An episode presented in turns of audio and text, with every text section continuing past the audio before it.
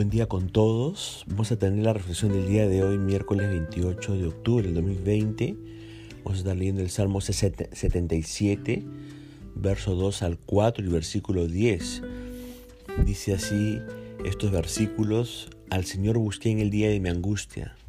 Alzaba él mis manos de noche sin descanso, mi alma rehusaba consuelo, me acordaba de Dios y me conmovía, me quejaba y desmayaba mi espíritu. No me dejabas pegar los ojos, estaba yo quebrantado y no hablaba. Dije, enfermedad mía es esta, traeré pues a la memoria los años de la diestra del Altísimo. Mi nombre es Luis Enrique Herrera, pastor asistente de la Iglesia Alianza Cristiana Misionera de San Miguel. Hemos titulado a este devocional Liberados de la Depresión. El autor de este salmo es Asaf. Y el salmo en sí mismo está compuesto, si usted ve de dos partes claramente identificables. La primera parte va del versículo 1 hasta el versículo 9, en la cual vemos al salmista en el valle de la depresión.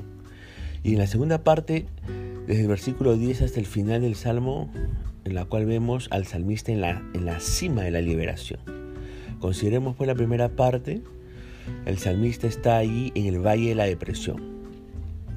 En estas condiciones, primero lo notamos desconfiado. ¿no? Dice el verso 1, este Salmo 77, con mi voz clamé a Dios, a Dios clamé y Él me escuchará.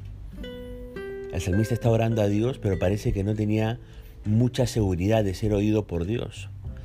No dice Dios escuchó mi clamor o Dios escucha mi clamor, sino que con una vaga esperanza dice, Él me escuchará. ¿Le ha pasado algo así? ¿Usted que me escucha? Me refiero a ocasiones cuando usted ora a Dios por algún motivo, pero dentro de usted no tiene la más mínima esperanza que Dios va a oír y contestar su pedido. Mire, se cuenta que una ancianita quiso poner a prueba su fe y una noche antes de acostarse oró al Señor diciendo, Señor, tu palabra dice que si tuviéramos fe como un grano de mostaza, podemos decir a este monte, pásate de aquí, allá y se pasará, y nada será imposible. Mira, Señor, le dijo esta ancianita, yo creo que mi fe es más grande que un grano de mostaza y por tanto te pido que para mañana, cuando despierte, hayas quitado esta montaña que tengo aquí frente a mi ventana. Dicho esto, la anciana se acostó a dormir. Al día siguiente se despertó expectante, ¿no? Corrió a la ventana y entusiasmada abrió la cortina. Oh, sorpresa, la montaña seguía allí donde siempre había estado. Abatida la anciana se sentó al pie de su cama y dijo, Señor, sabía que no la ibas a quitar. Bueno, esto nos pasa muchas veces a nosotros. Dudamos de Dios y oramos a Dios, pero sin la fe de que Dios va a oír y contestar nuestra oración. En segundo lugar encontramos al salmista desconsolado, ahí en el versículo 2.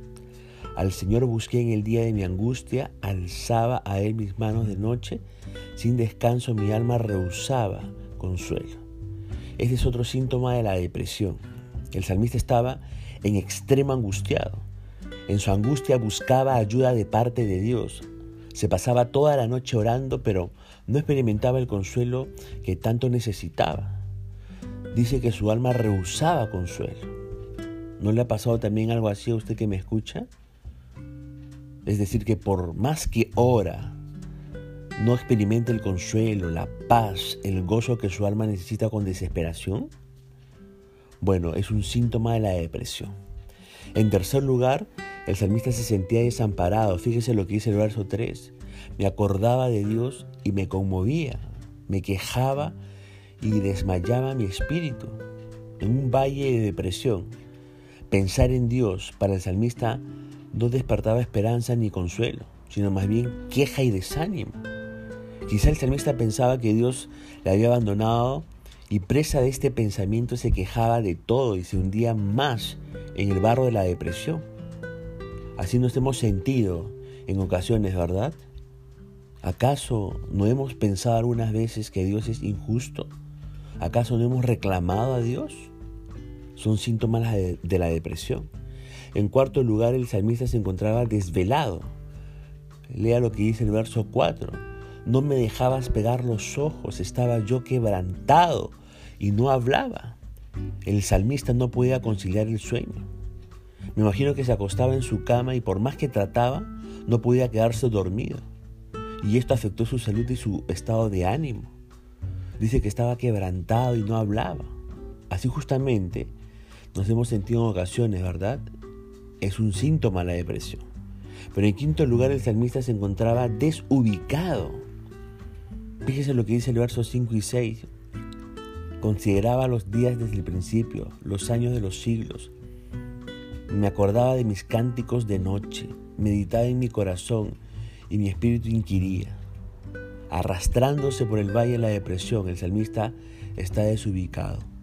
Una persona desubicada tiene la tendencia a vivir en el pasado.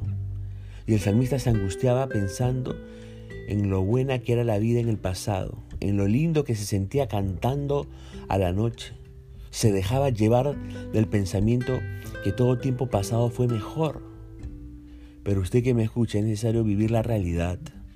El pasado está pisado, pero una persona deprimida se refugia en el pasado romántico y eso en lugar de ayudar más, lo que hace es este, que uno se profundice en el, fango, en, el fango de la depresión. Y finalmente en sexto lugar el salmista está dudoso. Lea lo que dice el verso 7 al 9. ¿Desechará el Señor para siempre y no, y no volverá más a hacernos propicio? ¿Ha cesado para siempre su misericordia? ¿Se ha acabado perpetuamente su promesa? ¿Ha olvidado Dios el tener misericordia? ¿Ha encerrado con ira sus piedades? Esto es lo último, amigo que me escucha y amiga. Es un claro síntoma de la depresión, la duda. La respuesta a todas las preguntas que ha hecho el salmista es negativa. Dios no desecha para siempre. Dios no ha cesado en su misericordia. La promesa de Dios no se ha acabado perpetuamente. Dios no ha olvidado tener misericordia. Dios no ha encerrado con ira sus piedades. Estas son realidades que solamente los que están deprimidos no la pueden ver. Esta es la descripción de una persona en el valle de la depresión. Pero en nada nos ayuda el solo hecho de saber que estamos deprimidos.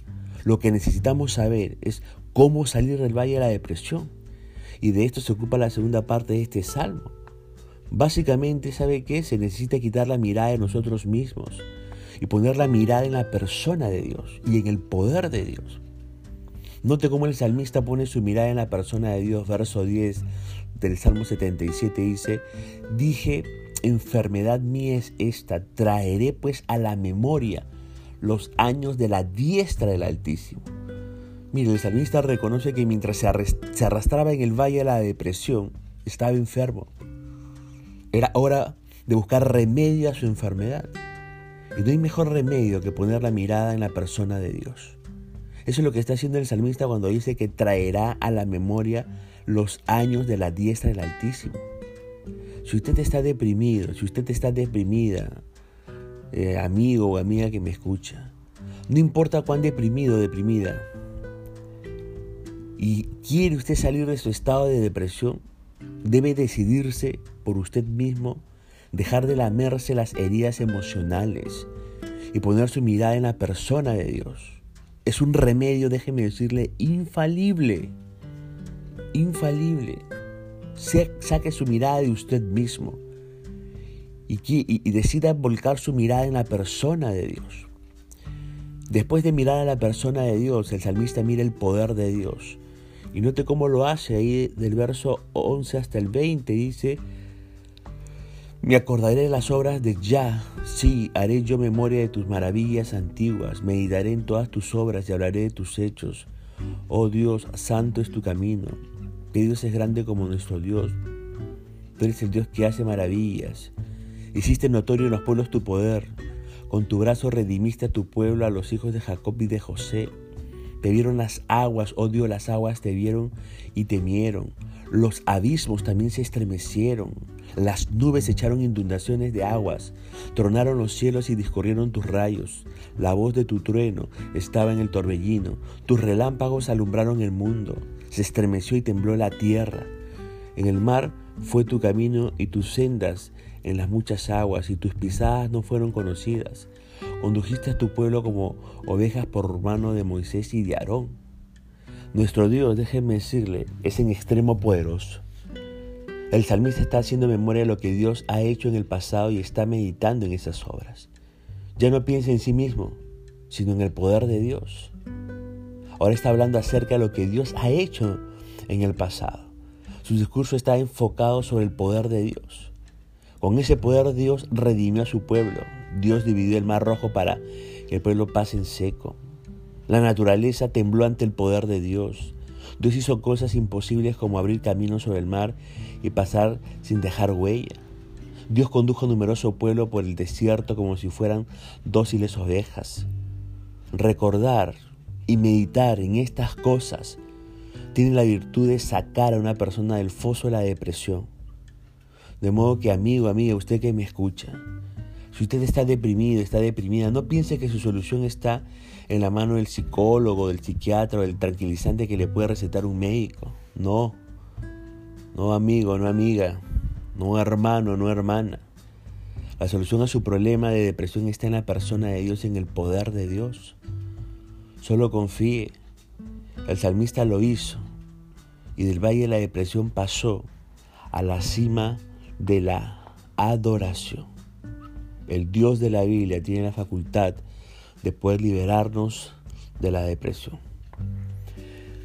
Vamos a poner punto final a este devocional. Ya estaremos comunicándonos el día de mañana. Dios le, le bendiga, le guarde y le libere de todo mal.